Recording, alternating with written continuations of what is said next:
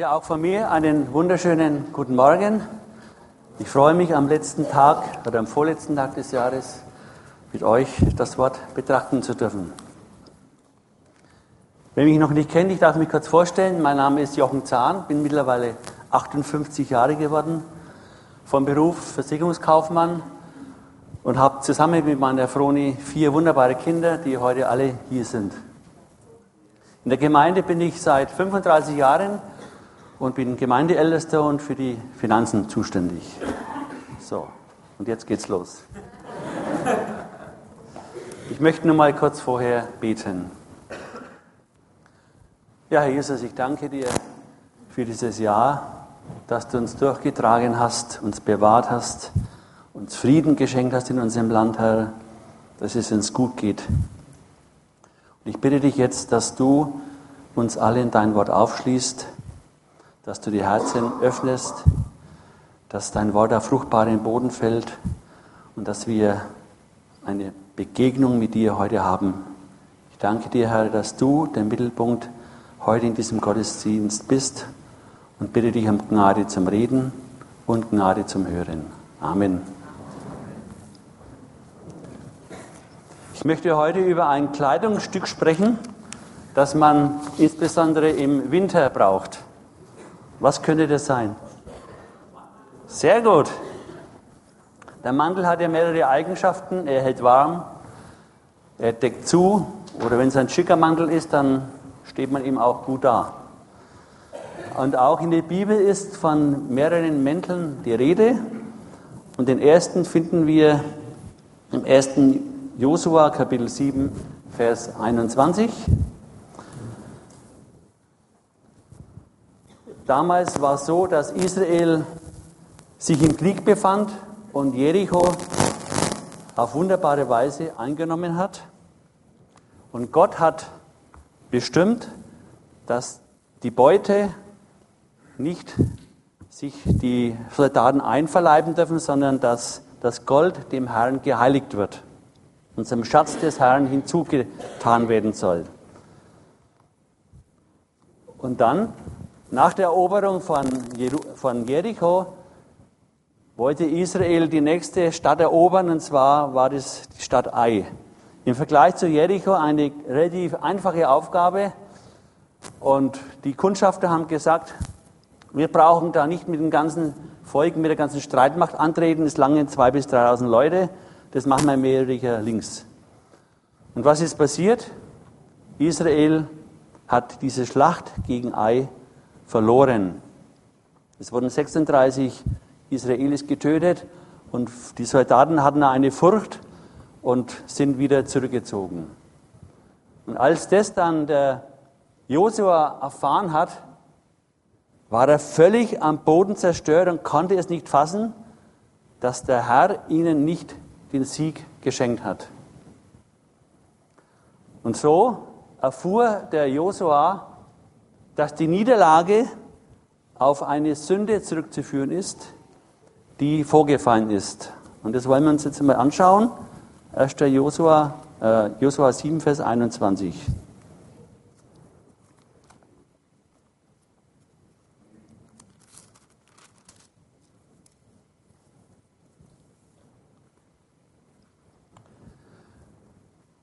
Es wurde dann quasi der Achan, hat sich herausgestellt, dass der Achan derjenige war, der den Schatz zu sich persönlich genommen hat.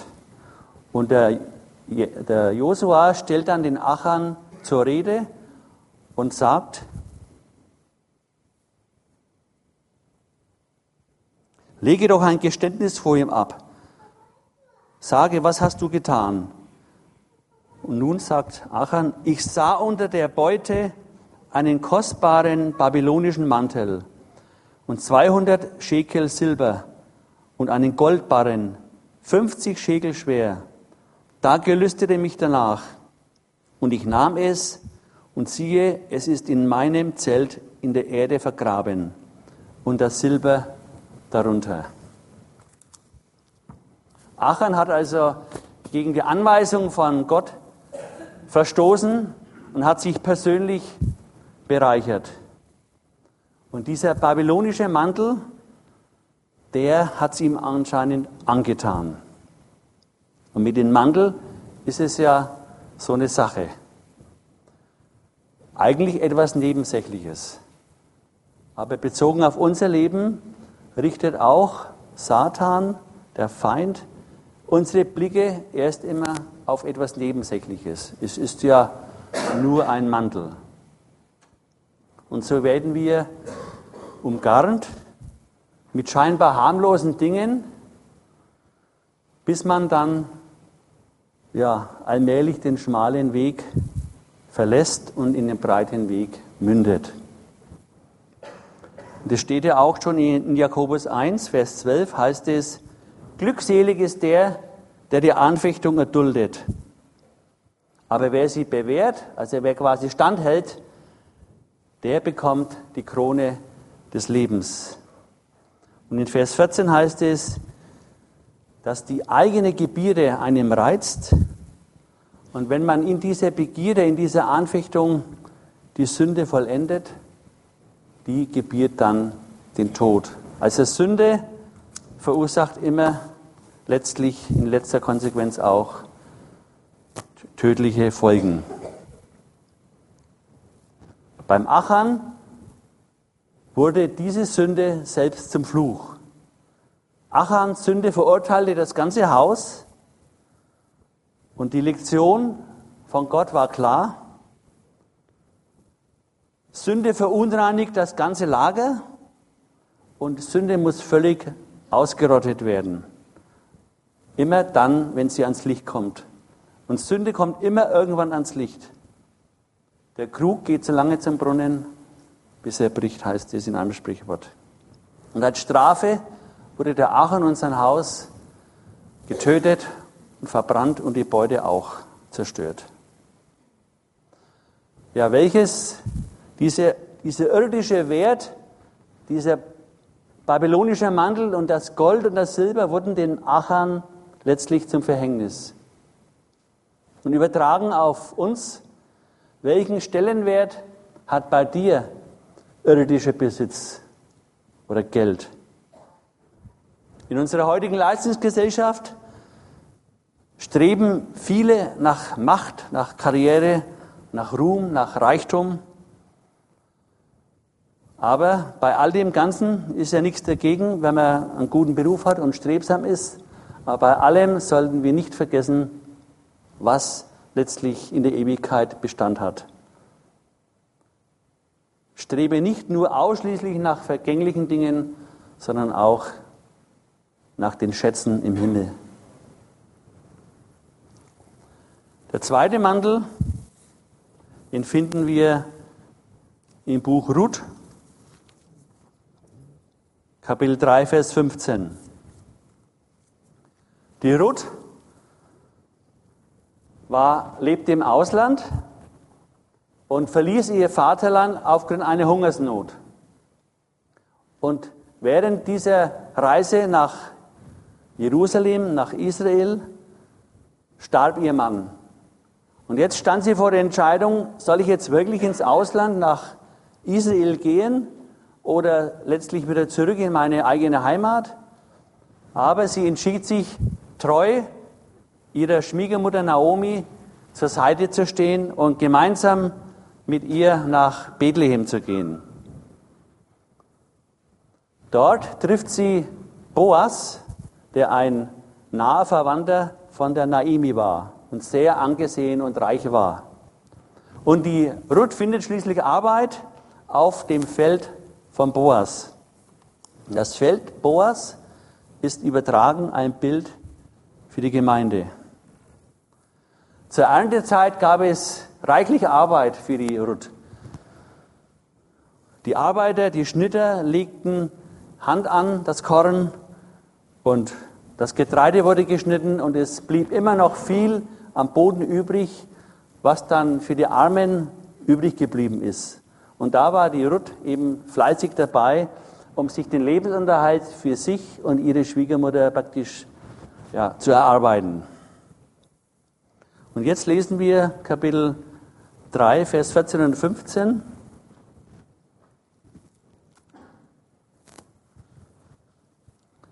So lag Ruth bis zum Morgen zu den Füßen Boas. Dann stand sie auf, ehe noch einer den anderen erkennen konnte. Denn er sprach, es soll nicht bekannt werden, dass eine Frau auf die Tenne gekommen ist. Und Boas sagte, gib den Überwurf her, den du anhast, und halte ihn auf. Und sie hielt ihn auf. Da maß er sechs Maß Gerste ab und lud es ihr auf und ging in die Stadt. Sie aber kam zu ihrer Schwiegermutter und die sprach, wie steht es mit dir, meine Tochter? Da teilte sie ihr alles mit, was der Mann ihr getan hatte.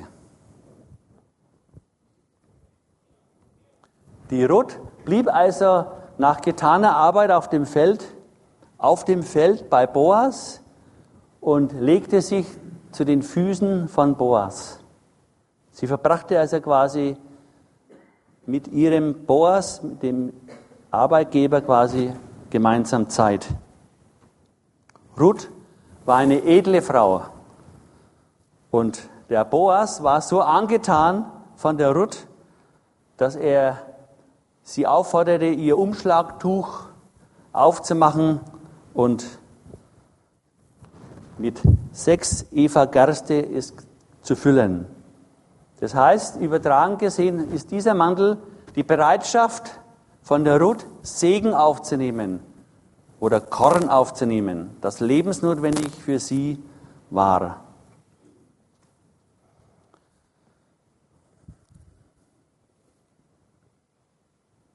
Aber das Ganze war nur möglich von der Ruth, dieses Korn aufzunehmen, weil sie bei ihrem Herrn, beim Boas, quasi geblieben ist.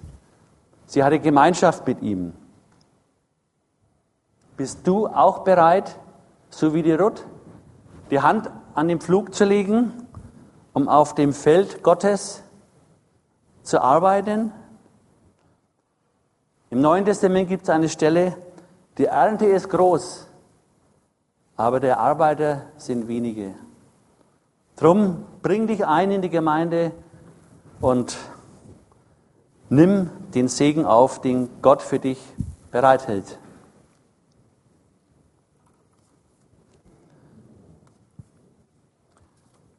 Der dritte Mantel steht in 2. Könige 2, Vers 8 bis 11.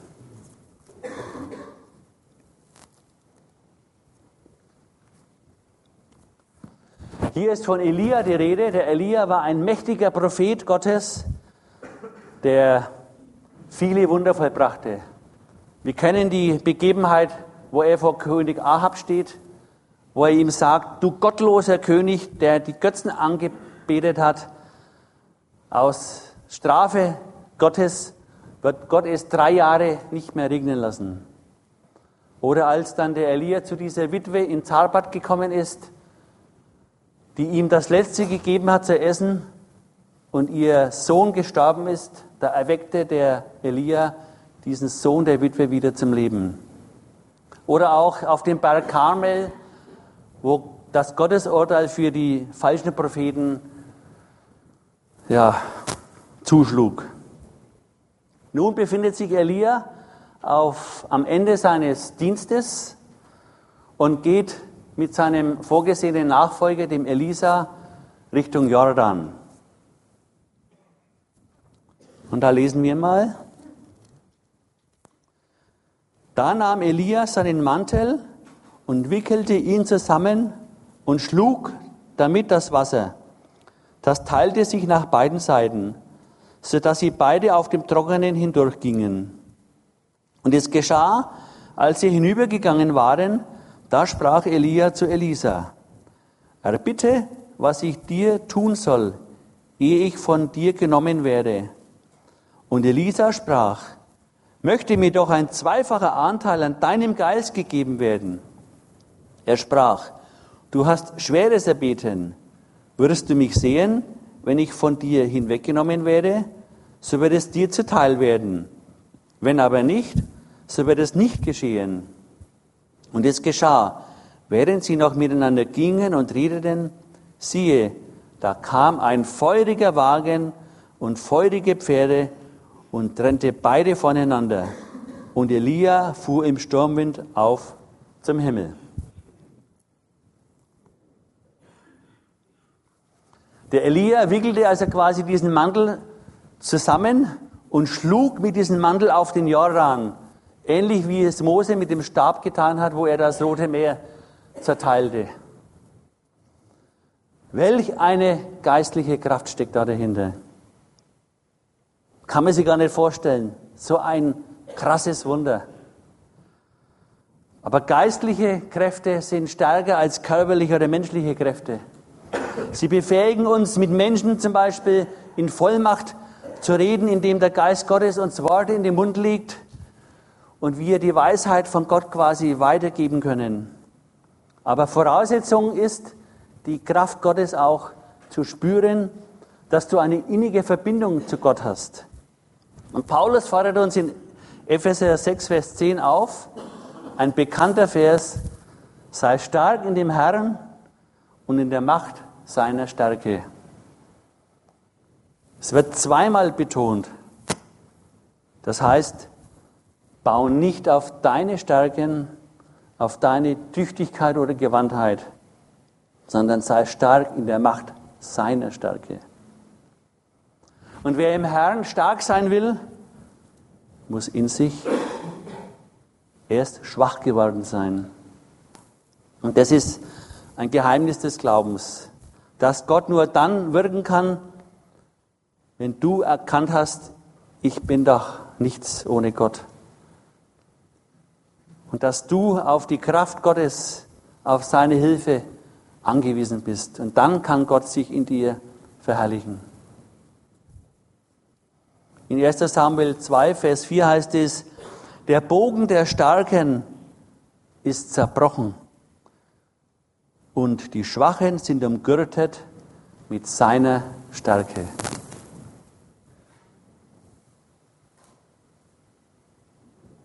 Ja, durch Gottes Geist werden wir stark am inwendigen Menschen.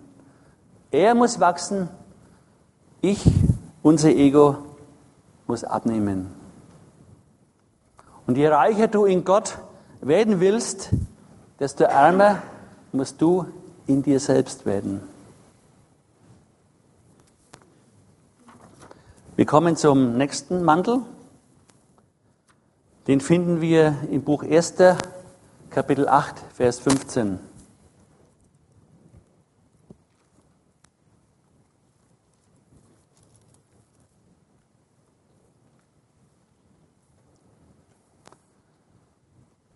Der Mardochai war ein Jude, der in babylonischer Gefangenschaft sich befand.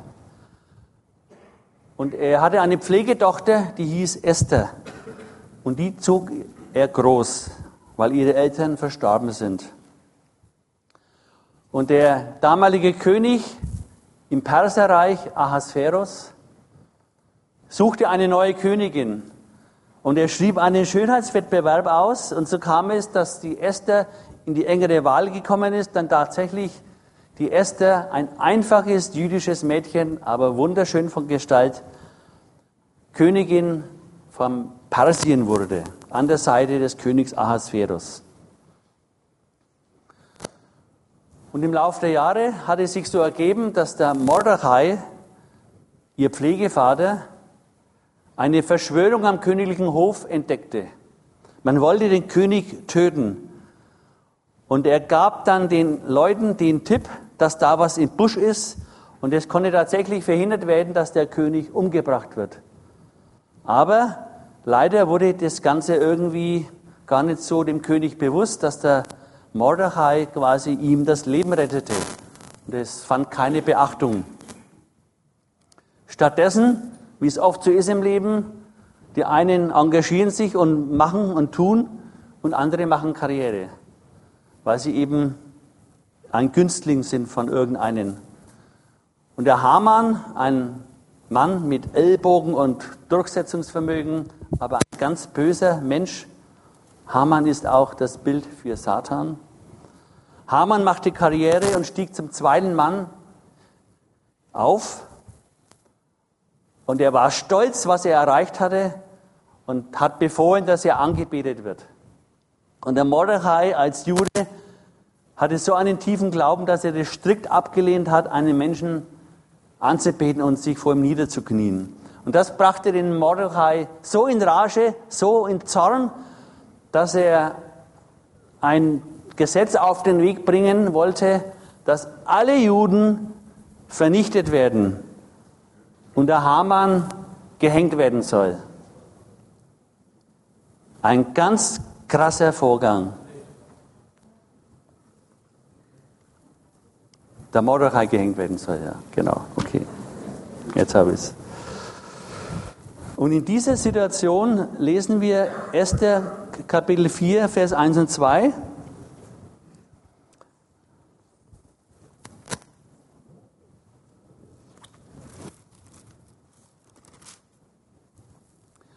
Als nun Mordechai alles erfuhr, was geschehen war, da zerriss Mordechai seine Kleider und kleidete sich in Sack und Asche und ging in die Stadt hinein und klagte laut und bitterlich. Und er kam bis vor das Tor des Königs, denn es durfte niemand zum Tor des Königs eingehen, der in Sacktuch gekleidet war. Der Mardochai war also so innerlich getroffen, dass durch sein Verhalten, dass er nicht den Haman angebetet hat, jetzt quasi alle anderen Juden büßen müssen und vernichtet werden sollen. Er trug ein Gewand aus Sacktuch, stellte sich vor das Tor des Palastes und hoffte irgendwie, dass die Esther das mitbekommen hat, was da eigentlich im Busch ist. Und tatsächlich erfuhr die Esther von diesen teuflischen Plänen des Hamans, dass sie das Volk, dass er das Volk der Juden ausrotten möchte. Und es begann ein Wettlauf mit der Zeit und die Esther sprach zum König, trat ein in Fürbitte und öffnete dem König die Augen, was der Haman eigentlich für ein mörderischer Kerl ist. Und jetzt lesen wir Esther Kapitel 8, Vers 15. Mordecai aber verließ den König in königlichen Gewändern, in blauem Purpur und weißen Leinen und mit einer großen goldenen Krone und einem Mantel aus weißen Leinen und rotem Purpur. Und die Stadt Susan jauchzte und war fröhlich. Welch eine radikale Wendung der Geschehen. Kurz vorher wurde der Mordechai total erniedrigt und sein Todesurteil wurde gesprochen. Und auf einmal wurde er vom König Ahasverus erhöht und in königlichen Gewändern gelegt. Durch die Erniedrigung von Mordechai und sein stellvertretendes Leiden wurde er zum Retter der Juden. Und auch für dich und für mich ist Jesus stellvertretend für deine Schuld und für deine Sünde gestorben. Und er will dich aus deinen Gebundenheiten und Nöten befreien und dich erlösen und erretten. Und wir dürfen dankbar sein, dass wir begnadigte Sünder geworden sind, die das Blut Jesu angenommen haben und aus dem Sumpf der Sünde herausgezogen wurden und Königskinder geworden sind. Wir sind als wiedergeborene Gläubige Heilige und Geliebte Gottes. Und Jesus ist der König. Wir sind Königskinder. Von der Erniedrigung zum Königskind. Genauso wie es der Mordechai persönlich erfahren hat.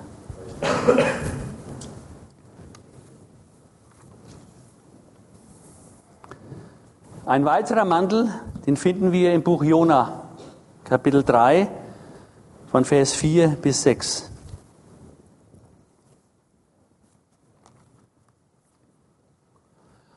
Der Jona, ein Prophet, ein Mann Gottes, bekam von Gott den Auftrag, nach Ninive zu gehen, um dort das Wort Gottes zu verkünden. Und was macht er? Er hat keine Lust. Er geht in ein Schiff das in eine ganz andere Richtung fährt. Wir kennen die Geschichte, dass der Sturm kommt auf und so weiter und so fort. Und Gott gibt den Jona einen zweite, ein zweites Mal die Chance, seinen Auftrag umzusetzen. Und das lesen wir jetzt.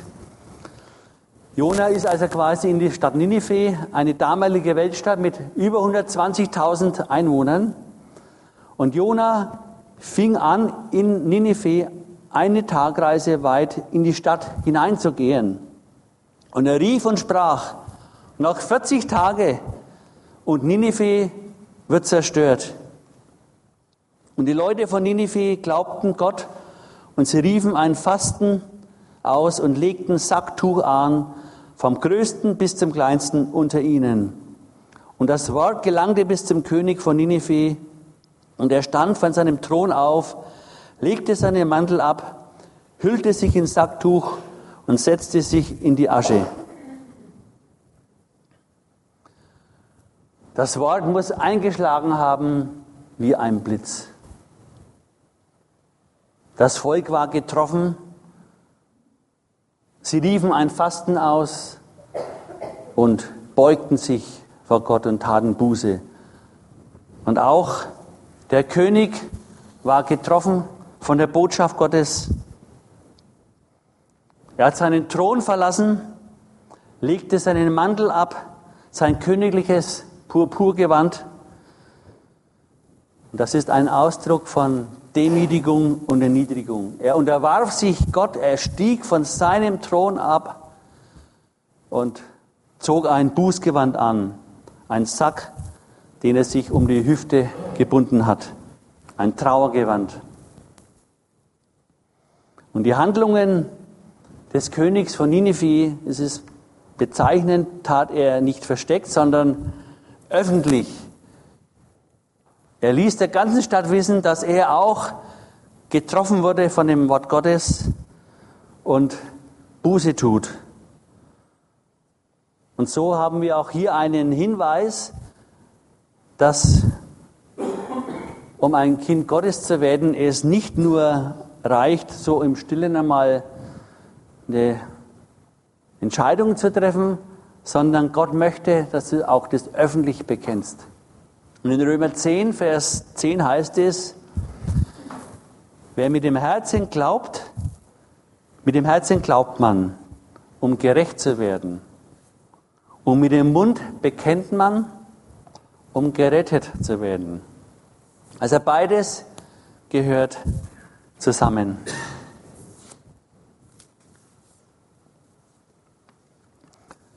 Jona ermahnte also das Volk und zeigte ihnen den göttlichen Willen auf, das göttliche Wesen, dass Gott Liebe ist und retten will, aber dass auch Gott Gericht sendet. Und er hat gar nicht gesagt, wenn ihr euch nicht bekehrt, dann wird Gott das Gericht vollstrecken. Er hat praktisch gar nicht die positive Seite rausgezogen. Wenn ihr euch bekehrt, dann ist alles gut. Nein, er hat nur von dieser radikalen Konsequenz gesprochen. In 40 Tagen wird Ninive untergehen. Und Gott hat dann in seiner Gnade und Barmherzigkeit sich doch dem Volk erbarmt und das Gericht nochmal nicht ausgesprochen. 40 Tage Frist bekam das Volk. Wir stehen am Ende eines Jahres. Und wann läuft deine Zeit ab? Wir wissen nicht, wie lange wir noch haben hier auf dieser Erde. Und für diejenigen, die noch nicht sich klar für Jesus entschieden haben, möchte ich dich aufrufen, doch Frieden mit Gott zu machen. Bist du dazu bereit, diesen göttlichen Frieden in Empfang zu nehmen? Die Deutschen sind ja so gründlich. Sie denken an alle Eventualitäten. Sie machen Vorsorge für ihre Hinterbliebenen, falls mal was ist, dass sie gut versorgt werden. Der Lebensstandard muss im Alter gesichert sein. Die Versicherungen machen dicke Geschäfte. Aber dass man einmal sich die Frage stellt, was passiert denn eigentlich nach dem Tod? Diese Frage ist in unserer Gesellschaft ein Tabuthema. Und da wird der Mantel des Schweigens darüber gelegt. Und das, wenn man sich vorstellt, eigentlich die wichtigste Frage, die sich jeder in seinem Leben stellen sollte, die wird verdrängt, weil es unangenehm ist.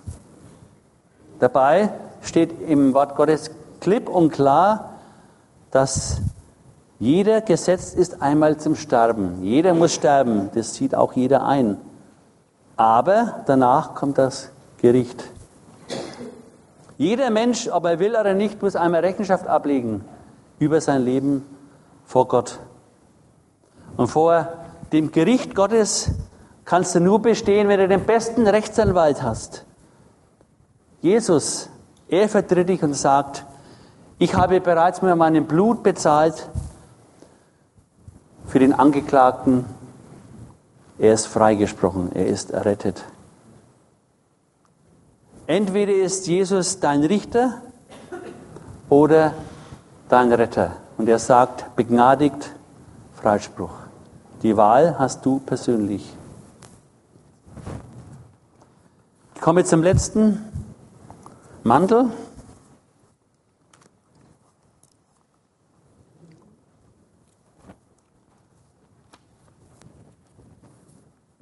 Ja, das war der letzte schon, ja.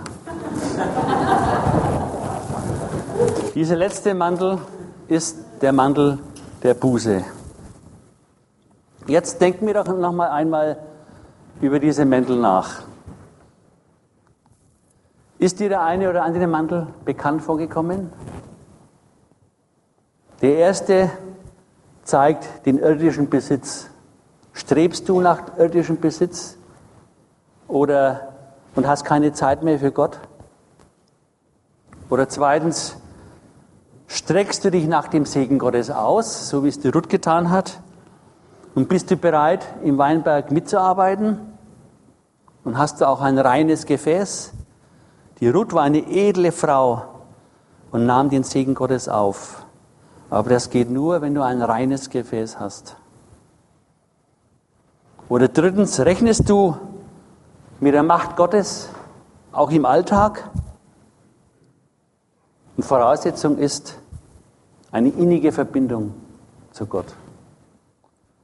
Und der vierte Mandel, blickst du mit dankbaren Herzen auf deine Erniedrigung zurück, aus der dich Jesus befreit hat und der dich erhöht hat und dich als zum Königskind gemacht hat. Und der fünfte Mandel, Buße und Umkehr. Hast du das praktiziert in deinem Leben? Oder bist du nur ab und zu mal hier und hältst deinen Stuhl warm? Und bist vielleicht auf halbem Weg stehen geblieben?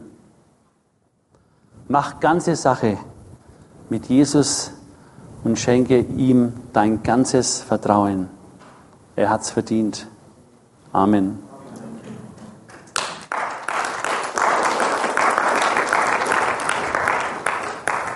Ich möchte jetzt nochmal am Ende des Jahres, dass wir ganz kurz stille werden und dass wir einfach über die Botschaft Gottes nachdenken und dass wir diese Botschaft auf uns wirken lassen, das Wort Gottes. Nicht meine Worte, sondern Gottes Worte. Und ich möchte jetzt, dass wir alle kurz unsere Augen schließen und einem jeden persönlich in der Stille die Gelegenheit geben, über seine persönliche Lebenssituation nachzudenken.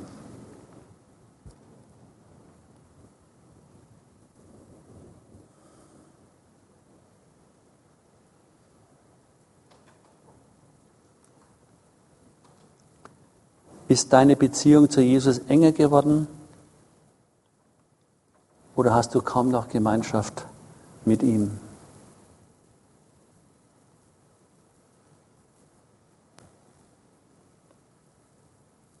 Oder du kennst Gott noch gar nicht und hast bisher ohne ihn gelebt.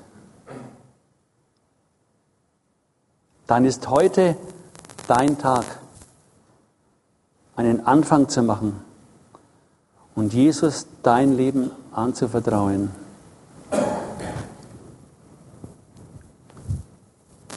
Ist jemand da, der heute Jesus in sein Leben einladen will? Der darf jetzt kurz einmal seine Hand heben und ich möchte für ihn beten.